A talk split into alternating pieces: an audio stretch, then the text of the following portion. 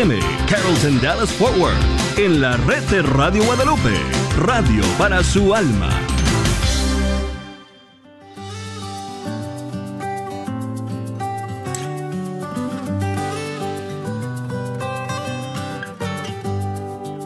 Jesús nos llama a ir al encuentro de su pueblo en todo lugar. Jesús nos llama a ser misioneros, llevando paz y caridad. Hoy es el tiempo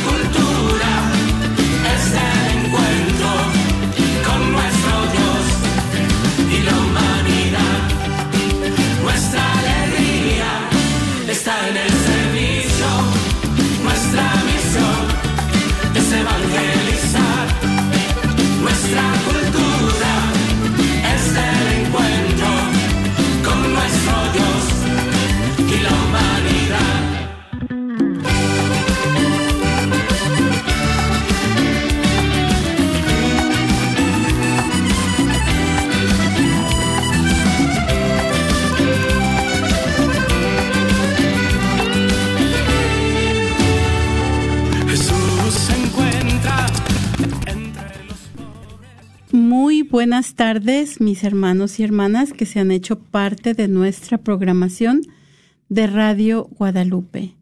Bienvenidos a su programa Miércoles de Formación Encaminando con Jesús en esta su vigésima octava semana de tiempo ordinario. Y esta tarde tenemos la dicha de contar en cabina con la presencia de Alo de Lara. Y su servidora María Beltrán. Y continuamos con nuestro recorrido a través de las Sagradas Escrituras. Y hoy tenemos un programa muy importante porque hoy vamos a tener como invitados a Job y a Jonás. Y nuestro programa se titula Alianza de Amor después del exilio. Entonces, como siempre, nos vamos a poner este, en la presencia del Señor y posteriormente vamos a escuchar una reflexión acerca de nuestro programa de hoy y continuaremos con nuestro recorrido por el Antiguo Testamento. Como siempre, vamos a tener un tiempo para que ustedes nos llamen, ¿verdad? Les vamos a abrir los micrófonos para que ustedes nos, nos platiquen qué piensan de los personajes, ya sea de Job o de Jonás. Entonces los vamos a invitar a que no toquen ese botón, que se queden con nosotros y que nos llamen esta tarde preguntan, co- contándonos, platicándonos qué piensan de Job y de Jonás al 1-800-701-0373. 1-800-701-0373. Y nos ponemos en la presencia del Señor. En el nombre del Padre, del Hijo y del Espíritu Santo. Amén. Oh María, tú resplandeces siempre en nuestro camino como signo de salvación y de esperanza. Nosotros nos confiamos a ti, salud de los enfermos, que bajo la cruz estuviste asociada al dolor de Jesús, manteniendo firme tu fe. Tú, salvación de todos los pueblos, sabes de qué tenemos necesidad y estamos seguros que proveerás, para que, como en Cana de Galilea, pueda volver la alegría y la fiesta después de este momento de prueba. Ayúdanos, Madre del Divino Amor, a conformarnos a la voluntad del Padre y a hacer lo que nos dirá Jesús, quien ha tomado sobre sí nuestros sufrimientos y ha llevado nuestros dolores para conducirnos a través de la cruz a la alegría de la resurrección. Bajo tu protección buscamos refugio, Santa Madre de Dios. No desprecies nuestras súplicas que estamos en la prueba, y libéranos de todo pecado, oh Virgen gloriosa y bendita. Amén. Amén. En el nombre del Padre, del Hijo y del Espíritu Santo. Amén. Esta tarde bas- basaremos la reflexión en la homilía del Papa Francisco del martes 27 de septiembre del 2016, en la que se refiere a Job. Al hablar de Job, el Papa nos dice que tenía problemas porque había perdido todo. Perdón. Había perdido todo, todos sus bienes, incluso a sus hijos, y después se había puesto enfermo de una enfermedad que parecía la lepra, agresiva y lleno de llagas. En fin, su sufrimiento era tal que en un momento determinado abrió la boca y maldijo el día en que nació, lo que le ocurría, diciendo, Perezca el día en que nací y la noche que dijo, un varón ha sido concebi- concebido. Todo esto hubiera sido mejor que no hubiera sido, que no hubiera ocurrido. Mejor la muerte que vivir así. Sin embargo, el pontífice nos comparte que la Biblia dice que Job era justo, que era santo. Y un santo generalmente no puede hacer estas cosas. Job no maldijo a Dios, solamente se desahogó y esto era un desahogo. El desahogo de un hijo ante el Padre. Job se desahoga ante Dios porque se encontraba sumido en una gran desolación espiritual.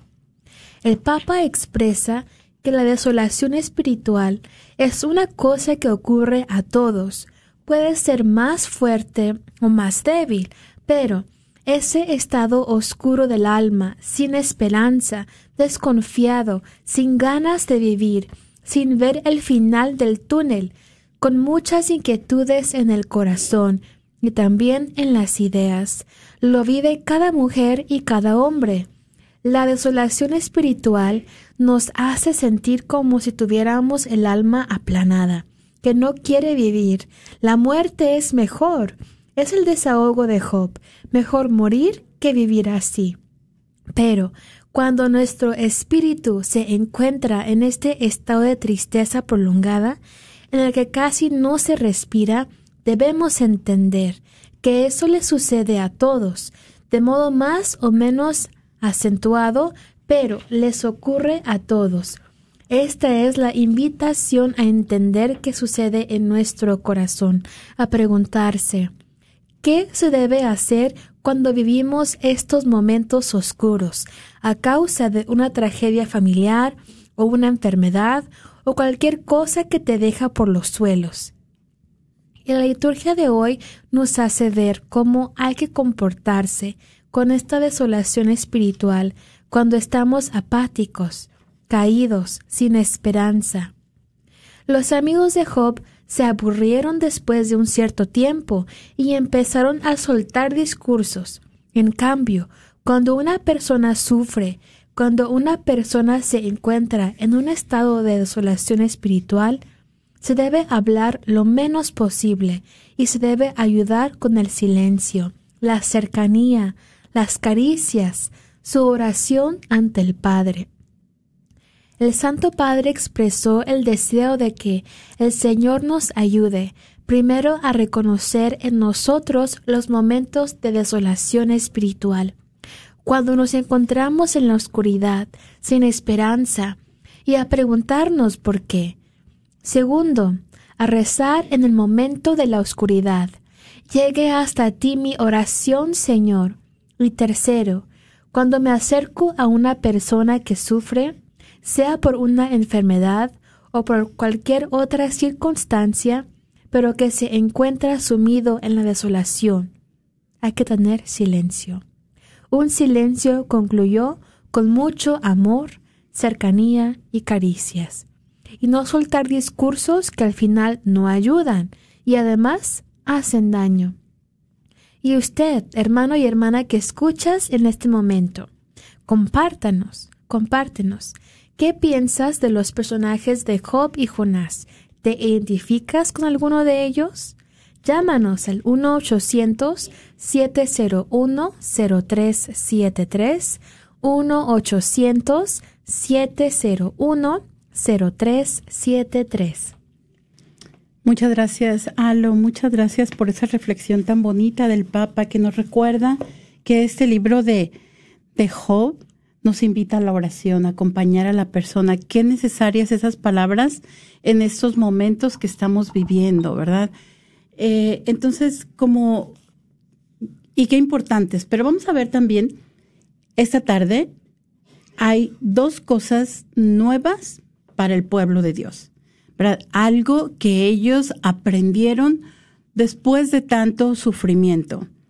Y sabemos que el pueblo de Dios, pues ellos eran el pueblo elegido de Dios y Dios era un, en cierta forma lo entendían como su Dios personal, el Dios que peleaba las, las batallas por ellos, este, el Dios que ganaba todo, el Dios todopoderoso y, pero sobre todo eso, ¿verdad? Esa identidad de que Dios nada más los amaba a ellos y que solamente era su Dios. Entonces, en este, en este tiempo después del exilio, el pueblo de Dios se va a tener que replantear dos misterios del amor de Dios, muy importantes.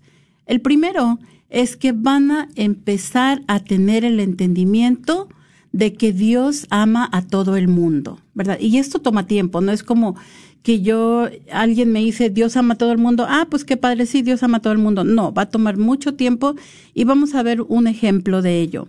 También vamos a ver otro ejemplo de que a pesar de su entendimiento de que el sufrimiento siempre es un castigo de Dios, aquí van a replantear también esa, esa idea y se van a dar cuenta que el sufrimiento no necesariamente siempre es un castigo de Dios. Entonces, el pueblo de Dios esperaba que lo salvara un ungido, alguien como Moisés, alguien como David, uno de ellos. Sin embargo, acaban de experimentar que fueron salvados por Ciro, un persa que conquistó a Babilonia. Entonces, la pregunta es, si un extranjero es llamado por Dios como instrumento de salvación, ¿quiere decir que Dios también ama a otras naciones? Y si se sirvió de alguien de otra nación, significa que las ama, ¿verdad? Entonces, esta pregunta está bailando en sus mentes. Y vemos aquí un párrafo del el libro del profeta Isaías, donde nos dice, así habla el Señor a su, a su ungido, a Ciro, a quien tomé de la mano derecha para someter ante él a las naciones y desarmar a los reyes para abrir ante él las puertas de las ciudades de manera que no pudieran cerrarse. Pero fíjense por qué lo hace Dios. Por amor a Jacob mi servidor y a Israel mi elegido. Yo te llamé por tu nombre y te di un título insigne sin que tú me conocieras. Yo soy el Señor y no hay otro no hay ningún Dios fuera de mí. Yo hice empuñar las armas sin que tú me conocieras, para que se conozca desde el oriente y el occidente que no hay nada fuera de mí. Yo soy el Señor y no hay otro. Esto va a ser una de las profecías de, eh, de Deutero Isaías y vamos a ver cómo Ciro de Persia, entonces la pregunta es, ¿Dios lo quiere también a él? Y en el libro, para darnos cuenta si es que Dios ama a otras naciones, vamos a tener este libro de Jonás, ¿verdad? Y si Dios entonces llama a otras naciones a hacer su voluntad, quiere decir que ama a esas naciones. Pero ¿es que Dios ama a nuestros enemigos? Entonces, esta lección es una lección importante que vamos a aprender a través de Jonás. Y Jonás es un profeta muy diferente a los otros profetas, porque nosotros vemos que los profetas son perseguidos, los profetas hacen la voluntad de Dios, ¿verdad? Sin embargo, pues Jonás, este es diferente. Él es enviado a Nínive. Y aquí nos vamos a dar cuenta que esto se va a trasladar unos siglos antes, ¿verdad? Para darnos esta, para poder enseñarnos esta lección, el autor del libro de Jonás se va a ir al tiempo en el que todavía el reino del norte era libre. Entonces, Asiria estaba, este, por conquistarlo, era un enemigo, era el enemigo más poderoso en ese tiempo, y es ahí, a la capital de Asiria, donde es enviado Jonás. Es enviado a predicarles a los ninivitas y es llamado a advertirles que Dios este, tiene preparado para ellos un juicio inminente, ¿verdad? Pero sin embargo, ¿qué hace Jonás? Pues no, Jonás definitivamente no quiere ir a predicarles. ¿Por qué? Porque es una nación enemiga y no quiere que se salven, ¿verdad? Esta es la idea de, Jonás. Yo no quiero que se salve esa nación. Y tal, tal vez es una pregunta para cada uno de nosotros. Este, ¿cuánto pedimos por las personas que no nos tratan bien, verdad? Porque tenemos que entender esto. Dios nos ama a todos. Entonces, ¿por qué Jonás no quiere ir a predicar a los ninivitas? Porque teme que Dios se ablande y los perdone. Entonces, si Dios le dice que se vaya para el este, Él se va para el oeste. Si Dios le dice que se vaya para el norte, Él se va para el sur. Entonces, eh, es en esto, es tragado por una ballena. Y Jonás tiene esta conversión en el vientre de la ballena y ora ahí mismo. Y Dios va a escuchar su oración. Tanto así que el pez lo vomita en tierra seca.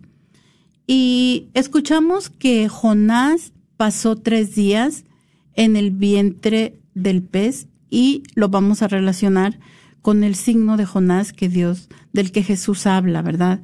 A ellos solamente se les dará el signo de Jonás, como él estuvo tres días en el sepulcro.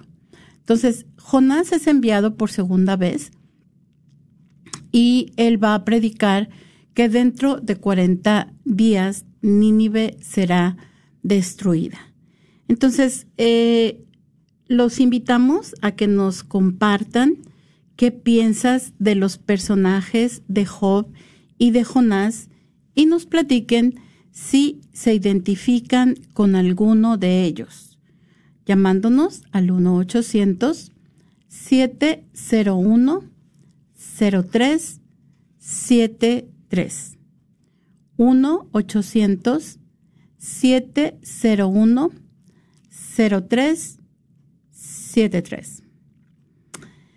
Entonces, en el libro de Jonás se nos narra que de, verdad se, se, convirtieron los ninivitas, se convirtieron todos los ninivitas. Y esto enojó mucho a Jonás, porque él lo que quería era que sus enemigos fueran destruidos, ¿verdad? Y desafortunadamente para Jonás, Dios era mucho más amoroso de lo que él quería que fuera. Entonces, este, en este, a través de este libro de las Sagradas Escrituras, se nos afirma la preocupación de Dios por los gentiles, la preocupación de Dios por todos los pueblos, la, la preocupación de Dios por toda su creación y también su disposición de detener el castigo cuando los hombres nos volvemos a Él. Entonces, ese, libro, en cierta manera, va a ser una crítica para los judíos piadosos que se olvidan que Yahvé es el Dios de todos los hombres. Así es de que este, los invitamos a que nos llamen al 1-800-701-0373. Y me, me gusta mucho, María, eh, este tema, ver Jonás porque aunque yo nunca he deseado el mal a alguien como Jonás lo, hace aquí, uh, ciertamente sí le he dicho no al Señor cuando Él me ha llamado a, hacer algo, ¿no? Eh, lo experimenté mucho cuando estaba en la misión, que sentía que Dios me llamaba a compartirle a un joven o a alguien la palabra de Dios y sentía no que no quería que se salvara, pero sentía como vergüenza o temor. Eh, temía al ridículo, a que me rechazara. Y pues eso, eh, por eso me detenía a ser un instrumento de Dios para que alguien pudiera recibir la palabra de Dios. Y ah, cuando pienso en eso, ay, cómo me duele, ¿verdad? Pero ahora, pues, cuando siento que Dios tengo, me da la oportunidad de poder compartir la palabra con alguien, lo hago, porque es horrible, ¿no? Saber de que me negué, Señor, a tu llamado y sabiendo de que hay tanta gente que sufre, que necesita ser consolada y yo sabiendo de que Jesús es poderoso, que su amor salva y libera y consuela, y a poco no lo voy a compartir a alguien en necesidad, pues no, no es justo, no se vale. Y eso, así que cuando escucho a Jonás, pues me cuestiono, ¿no? ¿Cómo estoy yo con mi servicio, con mi llamado? ¿Estoy siendo activa? ¿O dejo que el temor, que la inseguridad me detenga o no? Porque ciertamente pues es de estar constantemente pues checando, ¿no? Cómo voy, mi proceso, mi servicio. Es muy hermoso poder reflexionar, ¿no? Con Jonás y, y preguntarme, no cuestionarme, ¿dónde estoy yo en mi servicio? Así que mi hermano, compártenos porque el programa no es igual si no nos llamas, es hermoso, no temas. No hay, no hay respuesta incorrecta, ¿no? Así que llámanos al 1-800-701-0373, 1-800-701-0373. Qué interesante lo que, lo que nos compartes, Alo, porque a veces queremos pensar, tiene que ser igualito, ¿verdad? Yo tengo que haber sido, para compartir, tengo que decir algo igualito a lo que hizo Jonás. Quiero que le pase algo mal al que me cae gordo, ¿no? Pero no se trata necesariamente de eso. Qué buen, qué buen ah, ejemplo tú nos das de en alguna ocasión que fuimos llamados al servicio y por algún motivo diferente, ¿verdad? Porque no quiero ser ridículo, dices tú, qué honesta, ¿no? Y y muchas gracias por compartirnos. Y también a ustedes los invitamos a que nos llamen al 1-800-701-0373. Y estos, estos uh, libros son unos libros queridos por todos. Aparte, el libro de Jonás, si no lo han leído, léanlo. Apenas son como cuatro páginas, está bien chiquito.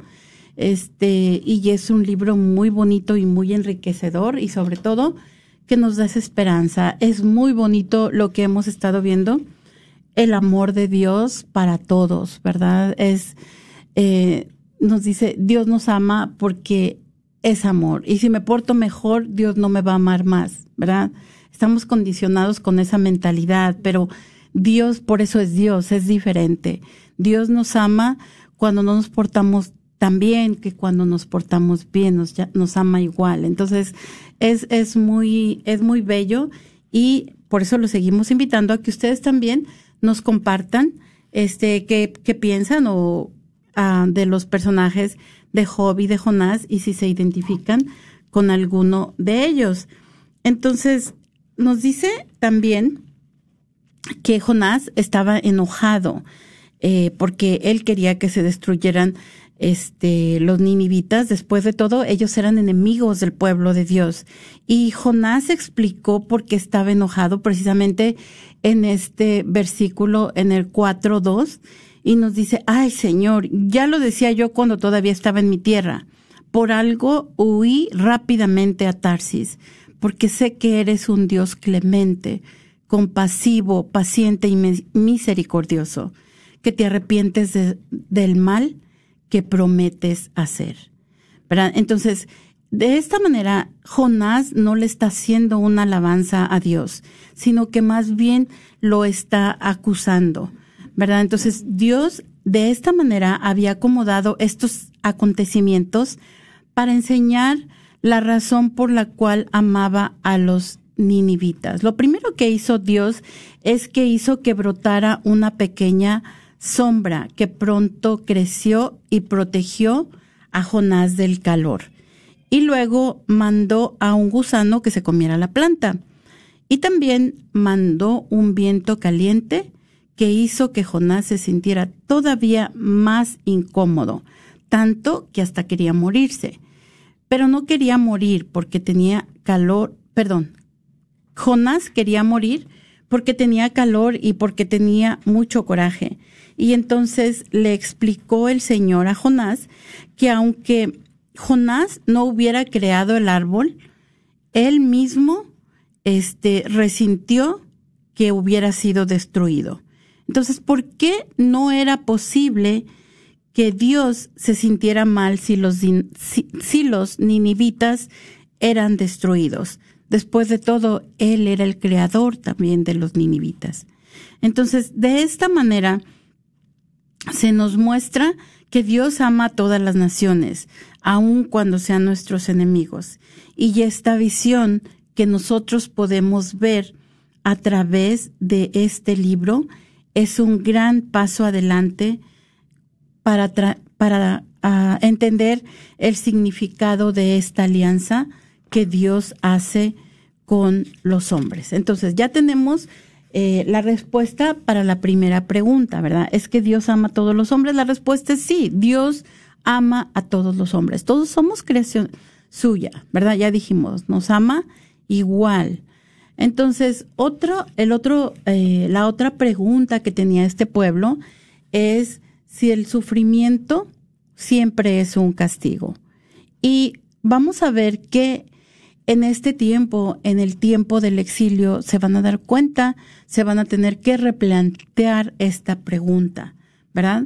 En el exilio ellos tuvieron un tiempo de terrible sufrimiento.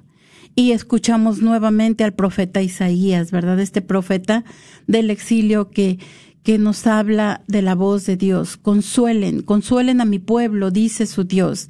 Hablen al corazón de Jerusalén y anúncienle que su tiempo de servicio se ha cumplido, que su culpa está paga, que ha recibido de la mano del Señor doble castigo por todos sus pecados. Entonces, la, la teología del Deuteronomio era que Dios recompensa al justo y castiga al pecador. Escuchamos en muchos ejemplos en el Nuevo Testamento, aún después de esta, después de estas enseñanzas, escuchamos en, en el Nuevo Testamento que se, se cuestionan si un muchacho está enfermo, ¿quién pecó? ¿Sus padres o ellos? ¿Verdad? Entonces, el exilio parecía un castigo superior a sus culpas. Era tan grande esta, este experiencia, era tan terrible esta experiencia del exilio que ellos pensaban que iba todavía más allá de lo que ellos habían hecho. Esto es lo que pensaba el pueblo, ¿verdad? Entonces, una de las cosas que se pone a pensar el pueblo es que tal vez el sufrimiento y la restauración del pueblo elegido iba a servir para salvar a otras naciones. Y aquí es donde nuevamente Isaías introduce los, los poemas del siervo nos dice que Él fue traspasado por nuestras rebeldías y triturado por nuestras iniquidades, y el castigo que nos da la paz recayó sobre Él, y por sus heridas fuimos sanados, ¿verdad? Entonces, tal vez el sufrimiento podría tener un efecto redentor. Y estos poemas del siervo se convierten en retratos, ¿verdad? De Jesús, quien fue traspasado por nuestras iniquidades. Eh, y quien cargó el castigo de nuestro pecado. Entonces, los invitamos nuevamente a que nos llamen esta tarde y nos compartan qué piensan de los personajes de Job y de Jonás y si se identifican con alguno de ellos.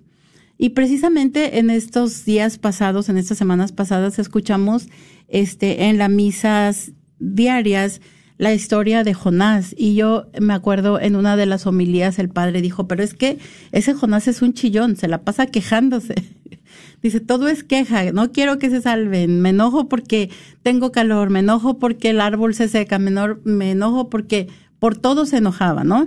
Entonces dice, oh, dice, él es un quejón, ¿no? Entonces, pero con lo que nos dejaba el padre, con el pensamiento que nos dejaba, la reflexión que nos dejaba era, ¿y tú?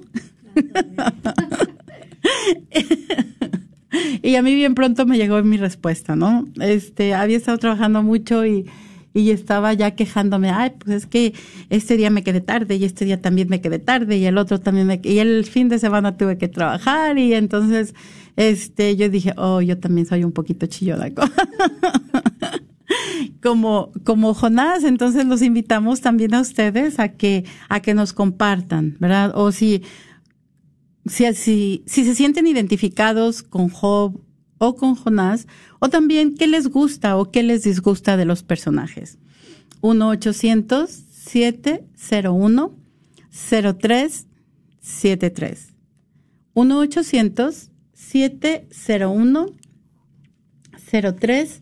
1-800-701-0373. Y pasamos entonces al libro de Job, ¿verdad? Y este es un libro muy hermoso, un poquito complicado. Este sí está también más abundante que el de el de Jonás, así es de que si queremos presumir que ya leímos tantos libros de la Biblia completos, no el libro de Job no es para para eso porque está un poquito largo, pero sí es es un libro muy bonito. Y este libro va a ser nos va a narrar la historia este de los problemas que afligen a un hombre justo, ¿verdad? Aparte de ser un hombre bueno, Job todavía va a pasar con, por una serie de problemas. Y entonces vamos a ver que esta se convierte en una experiencia trágica para meditar sobre la presencia del mal en el mundo y puede ser también la experiencia del resentimiento y el escándalo este, que experimentamos ante la ausencia de Dios. Esta historia es la historia de este hombre santo que se mantiene fiel a Dios a pesar de todos los problemas que le sobrevienen, ¿verdad? Nos decía Elo en la reflexión de esta tarde, se, enferma como una enfermedad como la lepra, se muere todo su ganado, se mueren todos sus hijos, este, y entonces él todavía sigue siendo fiel a Dios. Y su esposa le dice que tiene que renegar de Dios, porque cómo puede seguir este, dando gloria a Dios, ¿verdad? Después de todo lo que le ha pasado. Sin embargo, él sigue manteniéndose fiel a Dios y él va a hablar a nombre de toda la humanidad, ¿verdad? Este, el hombre percibe la presencia de Dios, es cierto, pero algunas veces parece estar ausente, ¿verdad? Entonces, lo que escuchamos en, el, en la narrativa de este libro, que Job era inocente y estaba sufriendo. Entonces, como, como dijimos anteriormente, este, la teología del Deuteronomio es que las cosas que a ti te, te, pasan es por el pecado que has cometido, ¿verdad? Entonces, ¿qué es lo que decían sus amigos? Tú debiste de haber pecado. Eh, el sufrimiento solamente nos habla de la culpabilidad, pero Job se sigue declarando inocente y él dice, ¿qué he hecho para merecer esto? ¿Verdad? Él entonces nos habla de ese escándalo del inocente y de Dios que no viene en su auxilio, ¿verdad? Dios que no lo salva de ese sufrimiento injusto. Eh, entonces, dentro de este, dentro de este libro, vamos a ver que el sufrimiento de los inocentes que al dar su vida abren el camino de salvación para culpables. Pero la pregunta es, ¿cómo es que Dios, el Dios bueno, puede tolerar esto? Job trata de defender su inocencia. Él se sigue declarando inocente y piensa que tal vez si él es capaz de probar su inocencia, va a ser perdonado. Sin embargo, está ante un Dios inaccesible. Y vamos a darnos cuenta que él en este momento se da cuenta que también hay otras personas que llevan una vida miserable, como por ejemplo los huérfanos, las viudas, las personas sin hogar, los pobres, eh, las personas que trabajan en campos ajenos, los que sufren la delincuencia. Hay una serie de personas que sufren, eh, que no tienen a toda esta opulencia, todas estas bendiciones que Job tuvo antes de, de caer en esta desgracia, ¿verdad? Entonces, en el libro de Job se insiste que todo este que todo el sufrimiento es castigo por el pecado. ¿Y por qué, por qué este, la teología deuteronomista nos, nos dice esto? Esto se hace en defensa de la reputación de Dios. Bueno, si te pasa algo es porque hiciste algo, no es porque este nada más de, de balde, ¿verdad? Te pasa eso. Debiste de haber hecho algo para recibir el castigo de Dios. Y también porque si Dios es un Dios de amor, Dios no debería permitir el sufrimiento.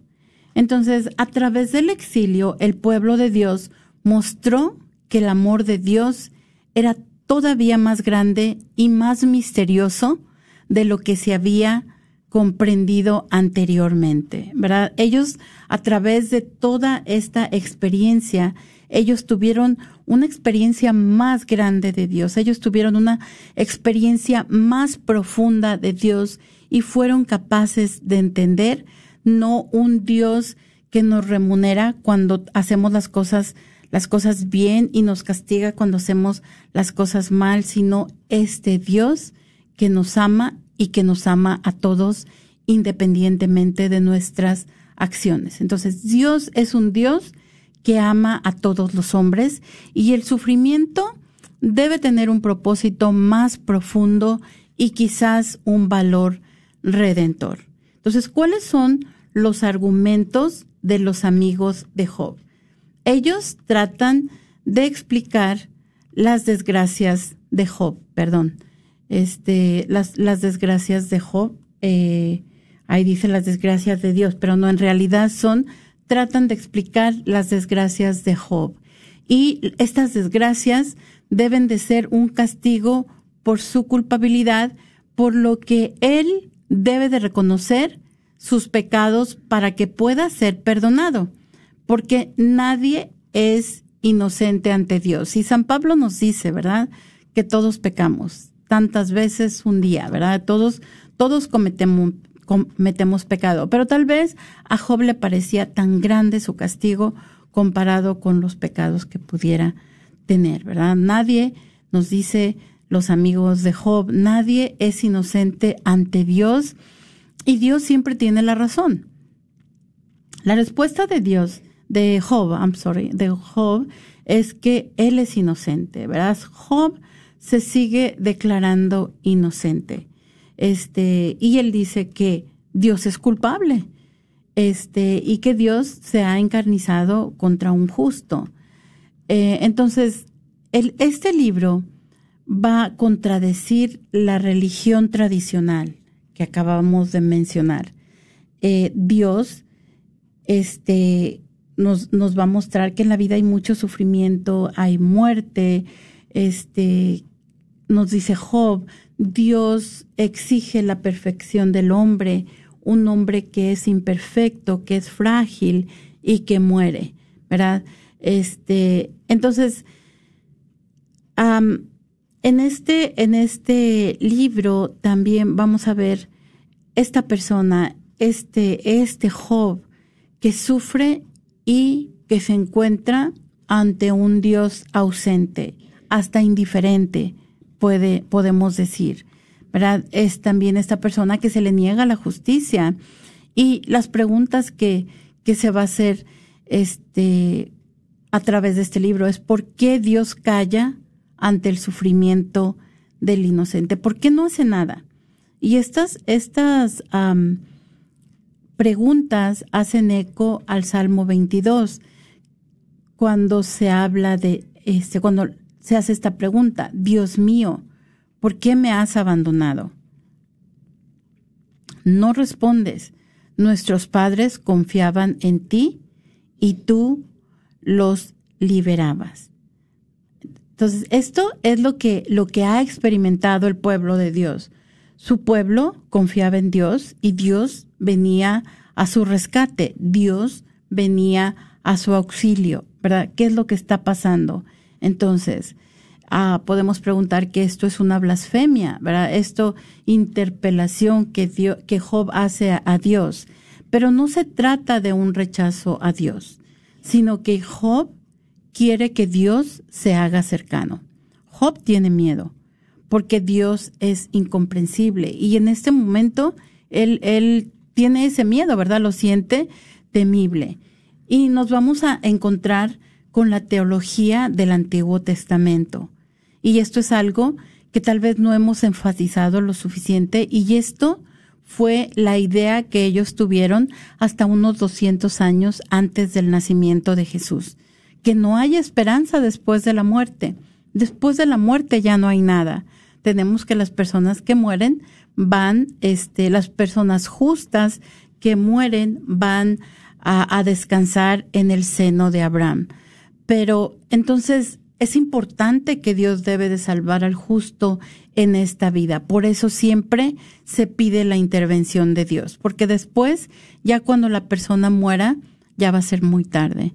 Se esperaba que Dios interviniera en favor de las viudas, en favor de los huérfanos, porque esta retribución debería de hacerse en esta vida, ¿verdad? Es por eso que, que Job tiene todos estos encuentros con él mismo, tiene todos estos encuentros con su fe, tiene todos estos encuentros con su religión, porque él estaba pensando que no estaba recibiendo la retribución que él necesitaba. Entonces, los invitamos a que nos llamen. No nos han llamado nadie. Estamos esperando. Los teléfonos están esperando que marquen al 1-800-701 0373 y nos compartan qué piensan de estos personajes tan importantes en el libro, en, nuestras Sagradas Escrituras, el libro de Job, el libro de Jonás, o también que nos platiquen si se identifican con alguno de ellos. Alo y yo ya nos identificamos con Jonás.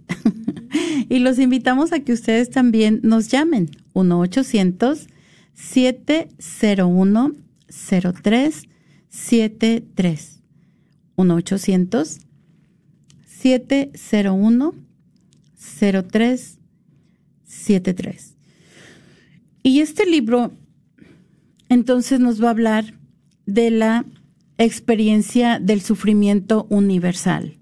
¿Verdad? Hay mucho sufrimiento en el mundo.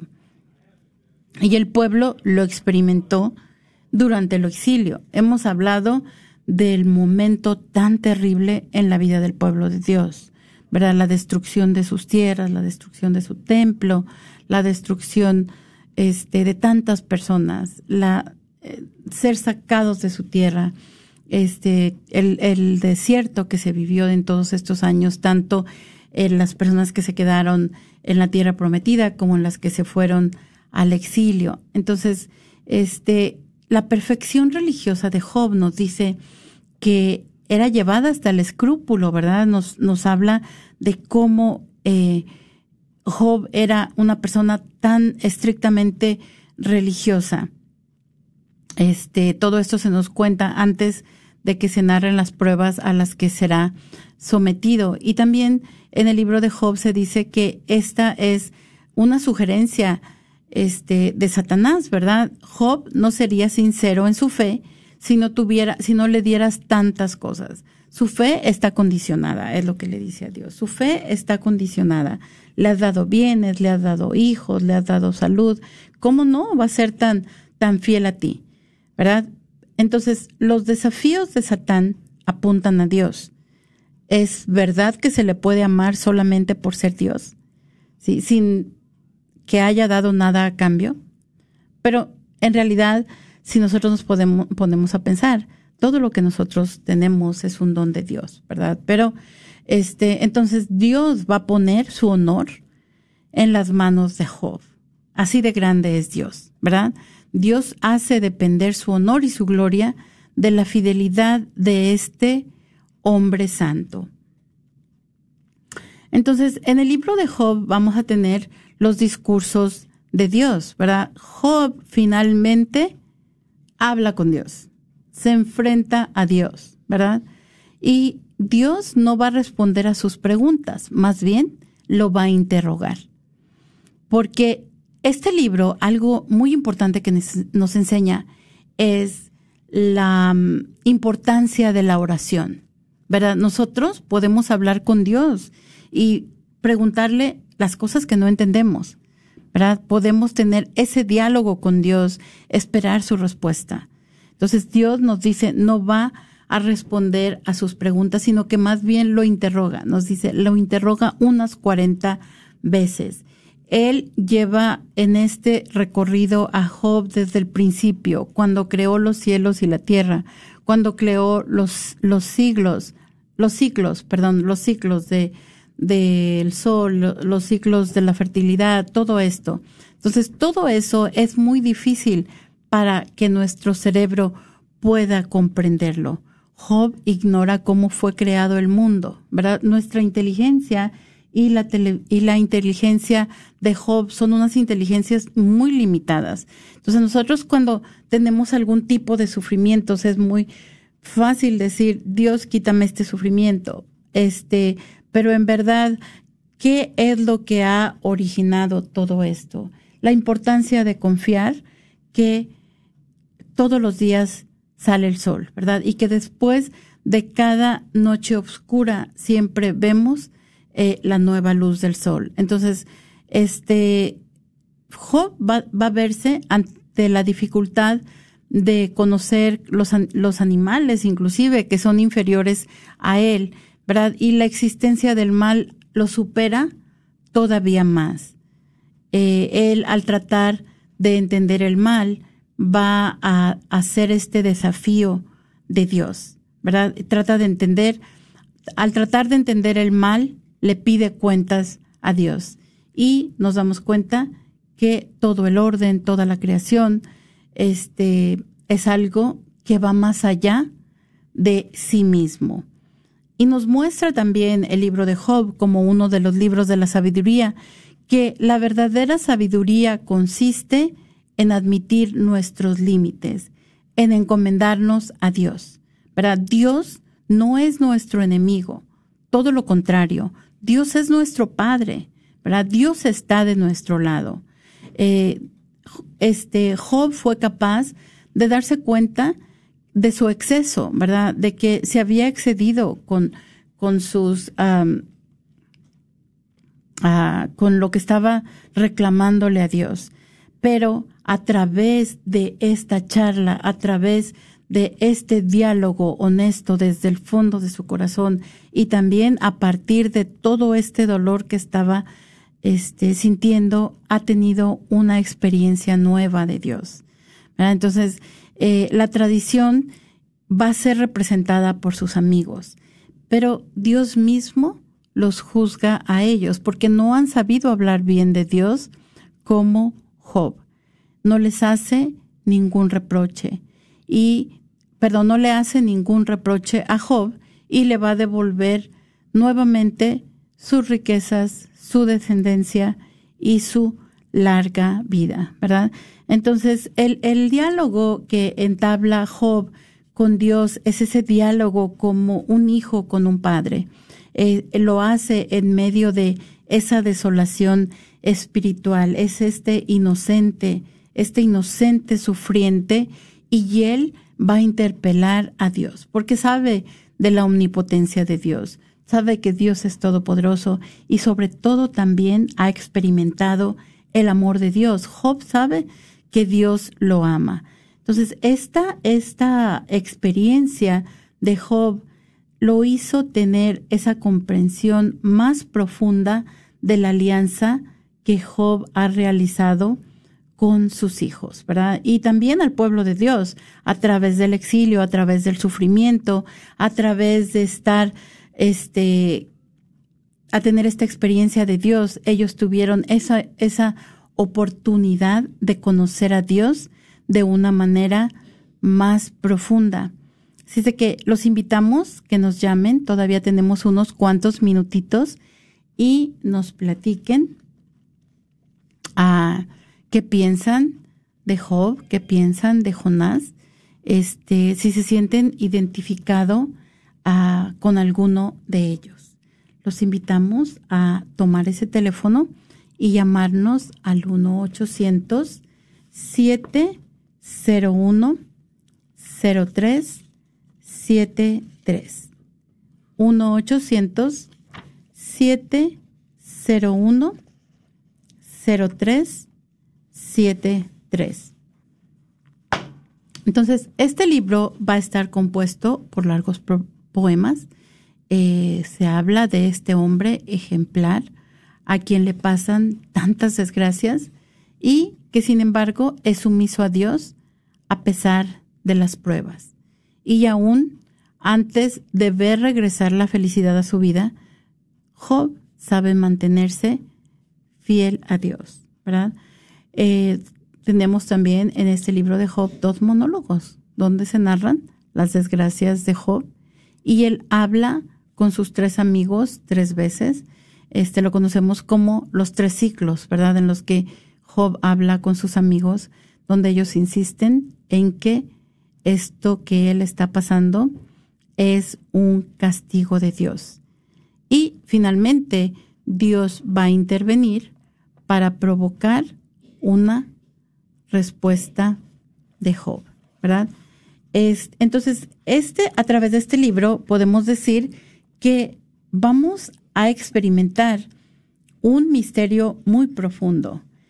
El autor de este libro explicó que insistir en que todo sufrimiento es castigo por el pecado, con la intención de defender la reputación de Dios, iba a producir los efectos contrarios ya que si Dios es puro amor, no todo sufrimiento podría ser castigo por el pecado, porque el sufrimiento muchas veces va a ir más allá de lo que el amor podría permitir.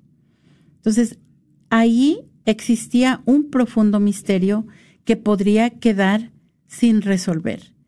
Pero insistir en que todo sufrimiento es castigo por el pecado equivalía a presentar a Dios como menos amoroso de lo que realmente era, como este Dios que está listo, nada más viéndonos, ¿verdad? Y listo para castigarnos. Entonces, no se trata de eso. Entonces, esta experiencia que tuvo el pueblo de Dios, que fue causada ah, por el exilio babilónico, los lleva a reflexionar en este sufrimiento y va a producir esta comprensión más profunda, ¿verdad? Del amor de Dios. Entonces el amor de Dios era más grande y más misterioso de como ellos lo habían comprendido anteriormente. Dios amó a cada una de las personas. Dios amó a todas las naciones. Y recuerden, hemos dicho anteriormente que ellos se encontraban entre otros pueblos para hacer luz de esos pueblos. Y probablemente ese sufrimiento que ellos estaban experimentando en medio del pueblo de, Babilonia, en medio del pueblo asirio, era para la salvación de, esos pueblos, para que ellos llevaran esa luz del amor de Dios a las otras naciones. Entonces, el Dios también ama demasiado a los que infligen a la gente con sufrimientos.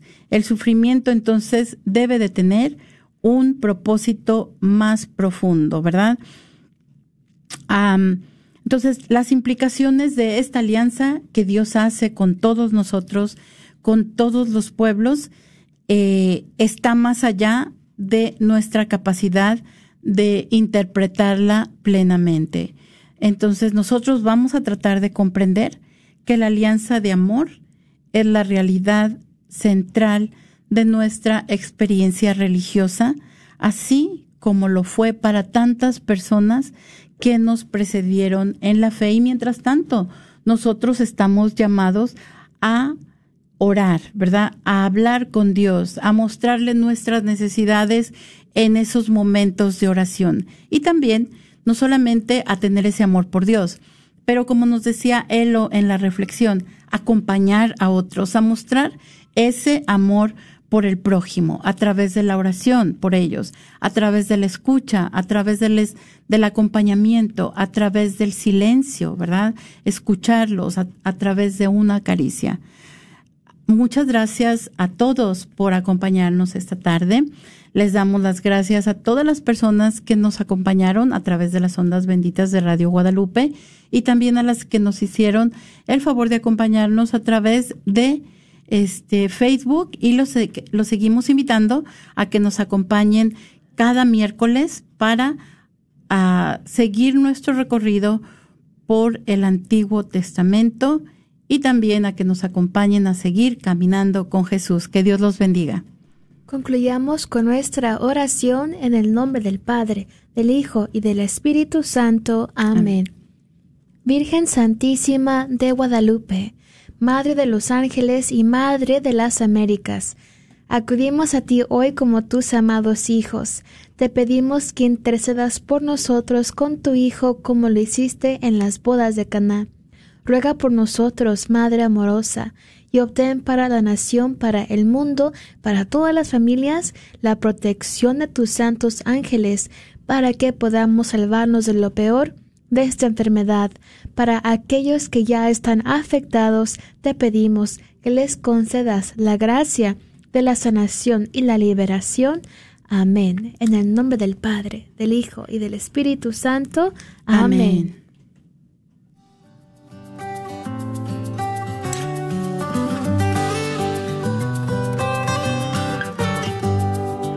Jesús nos llama a ir al encuentro de su pueblo en todo lugar. Jesús nos llama a ser misioneros llevando paz y caridad. Hoy es el tiempo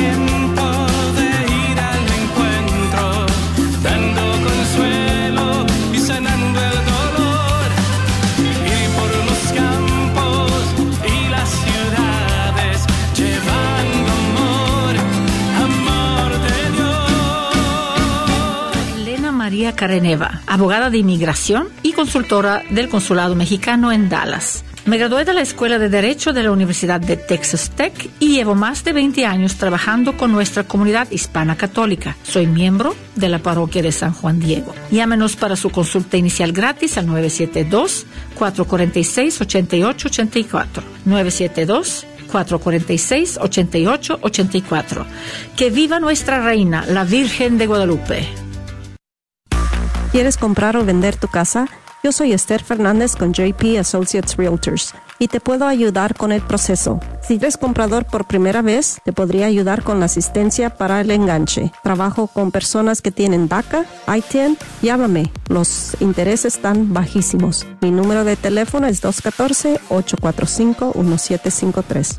214-845-1753. Este es un patrocinio para la red de Radio Guadalupe. La oración tiene la estructura de un encuentro, un encuentro interpersonal, de un diálogo. Estamos Dios y yo. Dios me habla, yo le escucho. Yo le hablo, Él me escucha. La pregunta inmediata es si y cómo me habla Dios. ¿Cómo le hago yo para escuchar a Dios? Hay varias formas en que Dios nuestro Señor nos habla. La primera es su palabra, la Sagrada Escritura. Me toca a mí tener contacto, ojalá diario, con la Sagrada Escritura para escuchar su palabra, llevarla a lo profundo del corazón y después responderle. Dios me habla en el prójimo, tantos gestos de amor, de servicio, de paciencia de los otros conmigo, consejos que me dan. Dios puede estarme hablando a través de ellos y lo hace continuamente. A través de la Eucaristía, cuando vamos con Cristo Eucaristía, experimentamos una inmensa paz, encontramos luz, descanso, compañía. Dios habla en la naturaleza. La belleza de Dios se despliega en la naturaleza. Está diciendo tantas cosas sobre lo que es Dios, cómo es Dios. Y yo ahí le puedo agradecer, bendecir, alabar. Dios habla en lo profundo del corazón, en la conciencia, en el silencio escuchamos continuamente esa voz de la conciencia. Allí está la voz de Dios nuestro Señor. También nos habla a través del magisterio de la Iglesia, las enseñanzas de nuestra Madre la Iglesia. Habla a través del arte, la música, pinturas, esculturas. Nos ha pasado muchas veces que vemos una bellísima pintura, no sé. eh, La tempestad calmada de Rembrandt o el hijo pródigo del mismo Rembrandt. Y nos habla tanto. Dios habla a través de la historia, acontecimientos de la vida que me enseñan. Y ahí está la providencia de Dios que se manifiesta. El punto no está en que mm, si Dios habla o no, porque habla y vaya que habla. Y habla continuamente. Y habla por muchos caminos. La pregunta es, Gracias por escuchar KJON 850 AM en la red Radio Guadalupe, radio para su alma, la voz fiel al Evangelio